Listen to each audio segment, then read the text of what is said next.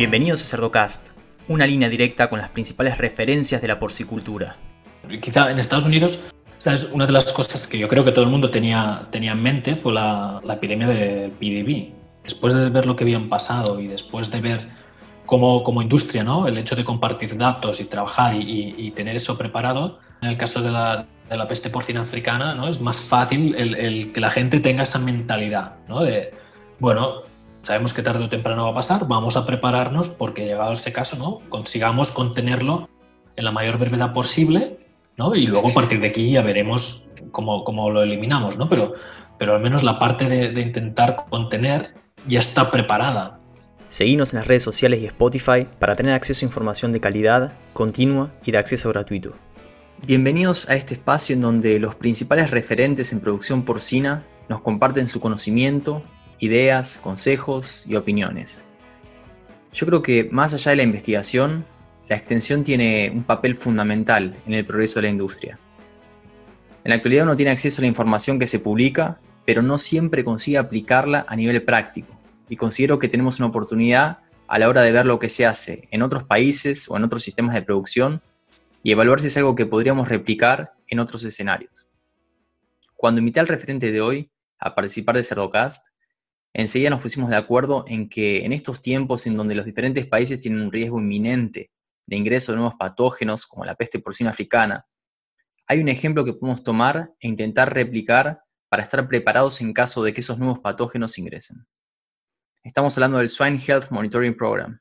Y para desarrollar sobre este tema tengo la suerte de presentarles al doctor Carles Vilalta, quien fue parte de este proyecto. Carles, buenas tardes. Buenas tardes, Leandro. Gracias por la invitación. Carles, como siempre, me gustaría que te presentes y que nos cuentes un poquito sobre tu formación académica y el rol que desempeñas en la actualidad. Mira, soy, me gradué en, la Universidad de Barcelona en el, en el año 2000 y, empecé a trabajar, una vez terminada mi carrera de, veterinario, empecé a trabajar en la industria porcina. Y era, ya era el, el, tema o el área donde quería trabajar desde que empecé a estudiar veterinario, porque soy, soy nacido en un pequeño pueblo que está ubicado en, en una zona de producción porcina, la mayor zona de producción porcina de, del Estado español. Y he, desempeñado diferentes roles dentro de la industria porcina, pasando desde roles más, más básicos, eh, como puede ser hacer ecografías, a gestionar eh, la sanidad y la producción de diferentes explotaciones. Entonces, he trabajado para diferentes empresas y en una de ellas tuve la oportunidad de hacerme cargo de, las pruebas de campo de algunos medicamentos o de algunos productos farmacéuticos antes de adquirirlos y ahí fue donde desarrollé mi interés por el tema de la investigación y el análisis de datos, lo que me llevó a, hacer una tesis doctoral con el doctor Fraile, que es un doctor en farmacología muy conocido aquí en España, y donde hicimos una tesis comparando diferentes pautas eh, posológicas o diferentes tratamientos de un antibiótico que se utiliza en Europa que se llama marbofloxacina y ver si eso provocaba o no resistencias antimicrobianas en dos patógenos respiratorios, ¿no? la Seriala parasuis y Echinobacillus pleuropneumoniae. Durante el periodo en el cual estuve haciendo mi, mi doctorado, ya tenía en mente buscar una experiencia internacional y gracias al contacto de, la doctora Torremorell, de Monse Torremorell, que me puso en contacto con, el doctor Morrison, pude aterrizar o pude llegar a la Universidad de Minnesota en una posición postdoctoral y trabajar en, lo que se llama el Swine Health Monitoring Project, que es un programa del cual vamos a hablar. Ahí he estado durante cuatro años trabajando y aprendiendo de epidemiología y de más sobre eh, patologías del cerdo de los mejores expertos que hay en el mundo. Y una vez terminada esa etapa, eh, hemos decidido con, otro, con otra compañera de, que estaba trabajando en Minnesota, la doctora Carmen Alonso, decidimos fundar una compañía de, data, de análisis de datos relacionados con la industria porcina, que se llama UpNorth Analytics. Y, entonces ahora con esta compañía lo que estamos haciendo es intentar ayudar a la industria a sacar más provecho y a tomar mejores decisiones de los datos que están guardando cada día. Excelente, Carles. Y ahora metiéndonos en el tema de hoy, el proyecto Morrison. ¿Qué es? ¿Cómo funciona? ¿Y para qué sirve?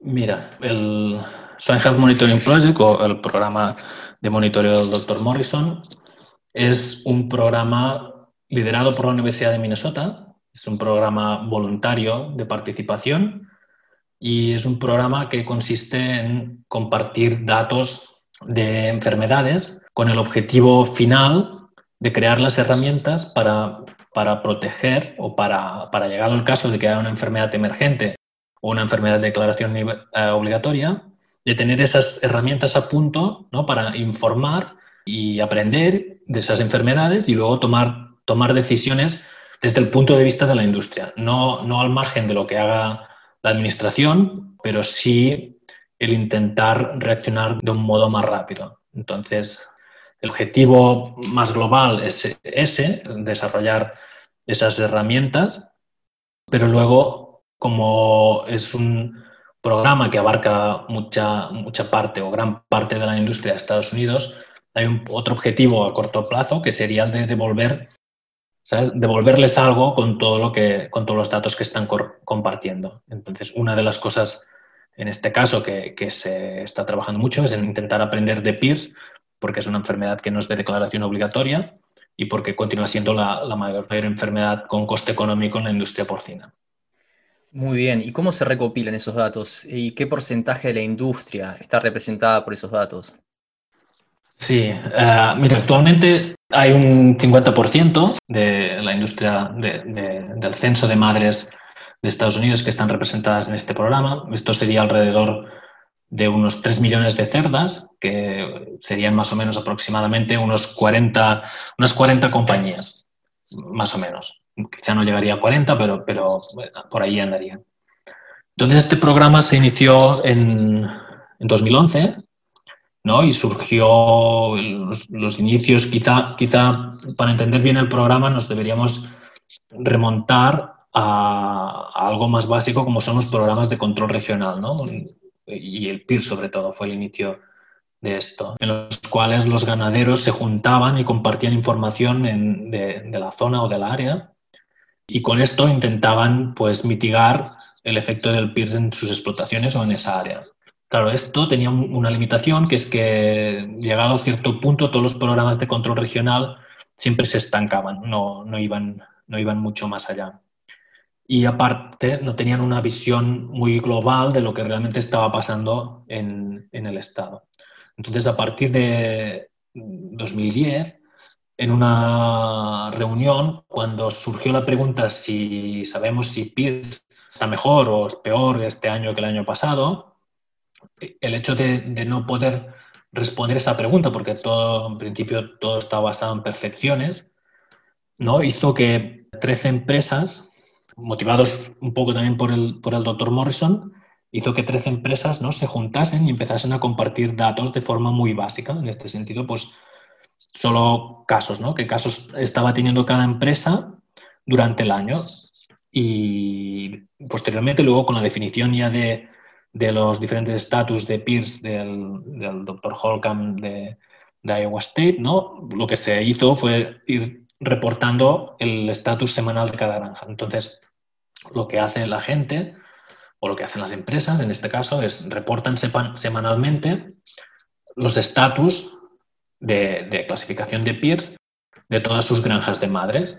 esto va a una base de datos y ahí se va guardando y se generan diferentes análisis. Eh, los más básicos, pues, por ejemplo, se genera un informe semanal que se puede obtener públicamente contactando al programa donde se puede ver la evolución, por ejemplo, de la incidencia y donde se puede ver la evolución de los diferentes estatus de las granjas. Posteriormente, se agregó aquí la diarrea epidémica porcina. En 2013 hubo el brote de diarrea epidémica porcina. Y se agregó también esto al, programa de monitoreo. y, luego en los últimos años se han agregado más cosas, como puede ser los casos eh, de sistema nervioso central asociados a, virus atípicos o los casos de Seneca virus. Entonces, este programa cubre ahora todas estas cuatro grandes enfermedades con la finalidad de ir preparando esas herramientas no para que lo que comentábamos antes, en el caso de que de que haya una enfermedad de declaración obligatoria, ¿no? El poder responder lo más rápidamente posible desde el punto de vista de la industria. Excelente. Yo creo que los agarró mejor parados, ¿no? Eh, digamos, el compartir toda esta información cuando entró la diarrea epidémica porcina. Hablaba con, con César Corso hace algunos capítulos atrás y, me decía, si bien es un virus con una epidemiología diferente y que se desparramó por todos lados en Estados Unidos, eh, el tema de tener información sobre cómo se va dispersando, cómo se va expandiendo, hizo que puedan reaccionar de otra manera, ¿no? Están mejor parados. Sí, el, caso de la diarrea epidémica porcina, por ejemplo, es un ejemplo de, cómo la industria respondió ¿no? frente a un virus nuevo. Ya estaba montado el sistema de comunicación, que creo que es, es, es una parte que normalmente es menospreciada, ¿no? porque quizá no, no, es muy simple, pero creo que es muy valiosa en el sentido de que todas las empresas ya tienen establecido una ya tienen determinada una persona dentro de la empresa que va a comunicarse en este caso con el coordinador de, datos del, programa, y le va a reportar datos semanalmente. Y cuando ocurre un evento como puede ser la entrada de la diarrea epidémica porcina, ese canal está establecido. Entonces, simplemente lo que hizo falta fue establecer el, vocabulario ¿no? para establecer esa comunicación. En este caso, lo que se hizo fue ver cómo podíamos definir, cómo se definía un estatus de la granja, ¿no? Lo mismo, parecido a PIRS, pero, pero en este caso de la diarrea epidémica porcina. Entonces, el hecho de que toda esa información en el mismo momento o muy cerca del inicio, cuando están pasando esas cosas, se pueda recopilar, se pueda meter en una base de datos, ¿sabes? Y luego diferente gente con diferentes habilidades analíticas puedan tener acceso a ella y, analizarla, ¿no? Hace que la respuesta, ¿sabes?, sea mucho más rápida, porque entonces puedes buscar pues, factores de riesgo, factores mitigantes, puedes intentar comprender cómo, cómo se transmite.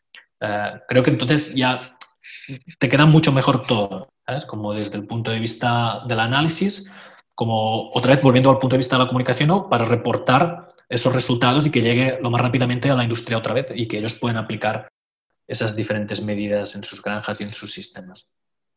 Muy bien, sí, yo creo que las ventajas están claras, más en, en, tiempos donde la peste porcina africana representa una amenaza tan grande. Y bueno, yo yo creo que en Estados Unidos es, a la hora de juntar datos, al estar muy atomizada la industria, puede llegar a ser un poco más eh, viable que en otros lugares donde hay muchas granjas de un tamaño mucho menor, ¿no? ¿Cuáles son los desafíos que tenemos a la hora de, tratar de implementar un programa así en otros, en otros países, en otro tipo de industria? Eh, claro, déjame empezar con los desafíos de este programa o de Estados Unidos, que yo creo que son los que más conozco, y, después quizá podemos intentar extrapolar a otros países. ¿no? Aquí yo creo que el mayor desafío, al menos en las conversaciones con, con Bob Morrison sobre este tema, fue ir convenciendo a la gente. ¿sabes? Eh, ya te digo que quizás un proceso, porque la gente ya estaba trabajando en programas de control regional y habían empezado a ver el valor de compartir los datos y quizá también habían ido perdiendo un poco el miedo, ¿sabes? De, enseñar al vecino que lo que está pasando en mi granja, ¿no? Y, que, de poder ver que, lo que está pasando en la granja del vecino al final no es tan diferente de lo que está pasando en la mía, ¿sabes? Y, que todos, toda la industria al final mm, estamos sufriendo de lo mismo, ¿sabes? Tenemos los mismos, los mismos problemas. Entonces, en este, en este sentido, yo creo que hizo falta, ¿sabes? Un esfuerzo comunicativo de ir educando a la gente, ir enseñándoles poco a poco el valor que puede tener el llegar a compartir la información que tú tienes en tu granja, ¿sabes? O en tu compañía y que solo la miras tú. Entonces, el, poder juntar toda esta información de diferentes granjas ubicadas en diferentes compañías, con diferentes maneras de trabajar, ubicadas en diferentes estados. El, resultado final es el poder agregar toda esa información y el poder tener una, visión mucho mejor y, o mucho más definida ¿no? de lo que está pasando en términos de, enfermedades. Eh, claro, a partir de aquí luego puedes, puedes, esto se te abre muchas puertas para hacer muchas otras cosas, pero, pero en el caso de las enfermedades te da una buena, muy buena perspectiva porque ¿no? tienes una muy buena representación de lo que está pasando en Estados Unidos. Entonces, para mí, por ejemplo, uno de los mayores logros que ha tenido el Swine Health Monitoring Project, entre otros, es, el poder definir este patrón estacional de PIRS, que era algo que se intuía, pero no, no, había estado reflejado hasta ahora. Entonces, es súper interesante porque esto luego te permite enfocarte ¿sabes? Es decir, si esto tiene un patrón estacional, ¿cuáles pueden ser los factores que estén disparando esta enfermedad? ¿no? Lo, mismo que, que, en la diarrea epidémica, ¿sabes? Y esto te permite cuantificar y poder, y poder comparar. Esto, por un lado, que me preguntabas cuáles serían los factores o las limitaciones, ¿no? Uno sería el tener que trabajar a la gente o tener que explicarle a la gente el valor que, que esto va, va, a tener. El otro ¿no? Es asegurarles, y es un trabajo que se está haciendo desde, desde el inicio en el, en el programa, ¿no? Es, es, todo el tema de seguridad de datos, es asegurarles ¿no? que estos datos se van a cuidar como si fuesen propios, ¿sabes? Como, si, como, como algo muy, muy valioso. Entonces, las medidas de seguridad que envuelven donde están guardados estos datos son, son las mismas medidas de seguridad que puede tener, por ejemplo, un hospital que guarda datos médicos. ¿no? Se han establecido, se establecieron en su día los, los mayores estándares de seguridad, ¿no? Y, y, eso es lo que se está haciendo, porque luego, ¿sabes? Hablábamos que esto tiene diferentes ramificaciones, pues a partir de aquí, pues bueno, pueden surgir o surgen otras, otros proyectos, ¿no? Que pueden ser, pues, por ejemplo, compartir datos de transporte, ¿no? Entonces, claro, eso es muy interesante, pero siempre tienes que que tener esa estructura para guardar los datos, ¿no? para, para almacenar, tanto de capacidad como de seguridad. Entonces, el, el, ir creciendo poco a poco en el programa, ¿sabes? Ha, ha permitido eh, guardar estos datos. Entonces, estos serían para mí los dos, los dos puntos, ¿no? Uno, el tema de formar a la gente, explicarle dónde quieres ir, cuál es el valor de la información. Ha, ha habido la suerte o no la suerte, ¿no? De que hay el brote de PID, PID en medio, con lo cual has podido demostrar el valor de lo que has estado haciendo y luego la segunda parte es poder crecer de forma exponencial ¿no? y, poder eh, asegurar que esos datos no, no, se van a perder o no van a quedar guardados, porque en muchos casos es un tema muy sensible y sobre todo pues porque ahí se comparte también la ubicación de las granjas. Claro, esto sería en Estados Unidos. Luego, en otros países yo entiendo que quizá hay otras limitaciones y, que quizá hay que empezar a trabajar también este tema y, quizá empezar a trabajarlo desde abajo del todo, no, no, desde, no desde pensando de que tenemos que establecer un programa a nivel nacional, ¿no? Quizá lo que debemos empezar a hacer es, es bueno, si eh, en una pequeña región hay tres compañías diferentes, ver cómo estas tres compañías pueden trabajar ¿no? para, para empezar a compartir esos datos, comunicación de sus ganaderos, comunicación de sus veterinarios, ver si los problemas que están afectando a uno están afectando a otro. Esto ya habitualmente ya fluye de forma natural en, localidades, porque al final hay ganaderos que ya se conocen y, se lo cuentan, pero ¿sabes? intentar ampliar un poco el, radio de acción de eso y la comunicación, y yo creo que poco a poco, ¿sabes? El ir, el ir construyendo sobre eso, ¿no? el enseñar que se va, que se va haciendo, lo que se puede conseguir, ir marcando unos objetivos a conseguir, ¿no? Y luego poder decir, mira, esto, ¿ves? Hemos conseguido esto, ¿qué te parece si ahora, pues mira, desplazamos ya no solo esta región, sino juntamos dos regiones? O, o, igual despierta el interés de la región vecina y vemos a ver cómo, cómo lo integramos aquí en este programa. Y luego también, yo creo que también es importante encontrar la persona o, el grupo, ¿sabes? Un catalizador de estos proyectos. Porque en este caso creo que hay que destacar mucho la labor que hizo el doctor Morrison en este aspecto, que eh, tenía un, carácter catalizador de, proyectos. ¿no? Es encontrar una persona que sepa, sepa comprender las diferentes sensibilidades de, ya no solo de, las empresas, de, la industria, de la administración, y sepa eh, llevar este proyecto a un sitio donde pueda ser beneficioso para todo el mundo, que al final es lo que, es lo que pretendemos. Exacto. Sabes que, ayer casualmente hablaba con Daniel Beltrán del Crudo, que es referente en peste porcina africana de la Organización de las Naciones Unidas, y un poco para remarcar la importancia de tener un programa así de contingencia ante nuevas enfermedades, nuevas epidemias dentro de un país. Lo que el doctor Beltrán decía es, la peste porcina africana, tarde o temprano, va a llegar. ¿Va a llegar por medio de la diseminación de, la enfermedad a través de, jabalíes salvajes o va a llegar por medio de un avión con eh, alimento que se transporta o mismo con mucho, hay mucho tráfico de, carne de cerdo que viaja en containers, estamos hablando de toneladas de carne de cerdo muy posiblemente contaminadas. Entonces, la vacuna eh, todavía va a demorar entre 3 y 5 años, mencionaba, y la probabilidad de que los países terminen contagiando, terminen entrando en la enfermedad a diferentes países es alta, ¿no?